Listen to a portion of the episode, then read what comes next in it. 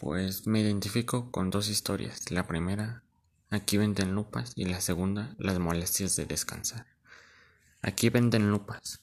En esa me identifico porque hace como 15 días igual realicé un viaje, bueno, unas vacaciones, podría decir de tres días en un río.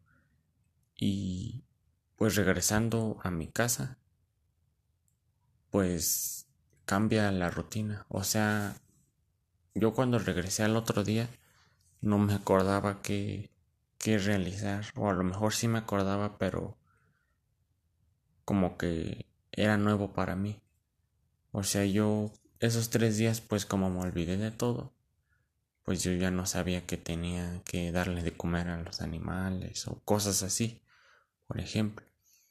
Entonces cuando regresé Ah, igual como pasa en la historia. Como fui a un río y pues me metí al agua. Igual regresé como con un mal en el oído. No sé, yo creo que se debió a que me entró agua o no sé. Y apenas se me está quitando. O no sé si ya se me quitó o ya me acostumbré. Pero eso fue con lo que me identifiqué de la primera historia. Y en la segunda, las molestias de descansar. En esa igual me identifico porque yo igual tengo cosas que a lo mejor ya no sirven al 100%, pero yo aún las sigo conservando. Ya sea porque me agraden como, como son, o porque me recuerdan algo, o porque tienen un gran significado para mí. Pero es de igual manera me identifico con eso.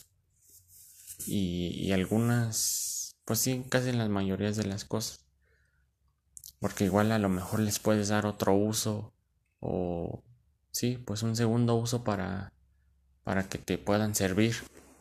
Pero tú a lo mejor no ves más allá o te quedas estancado en que solo sirve para eso o así.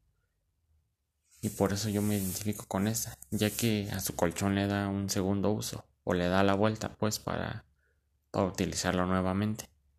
Y pues yo me identifico con esas dos historias. Gracias.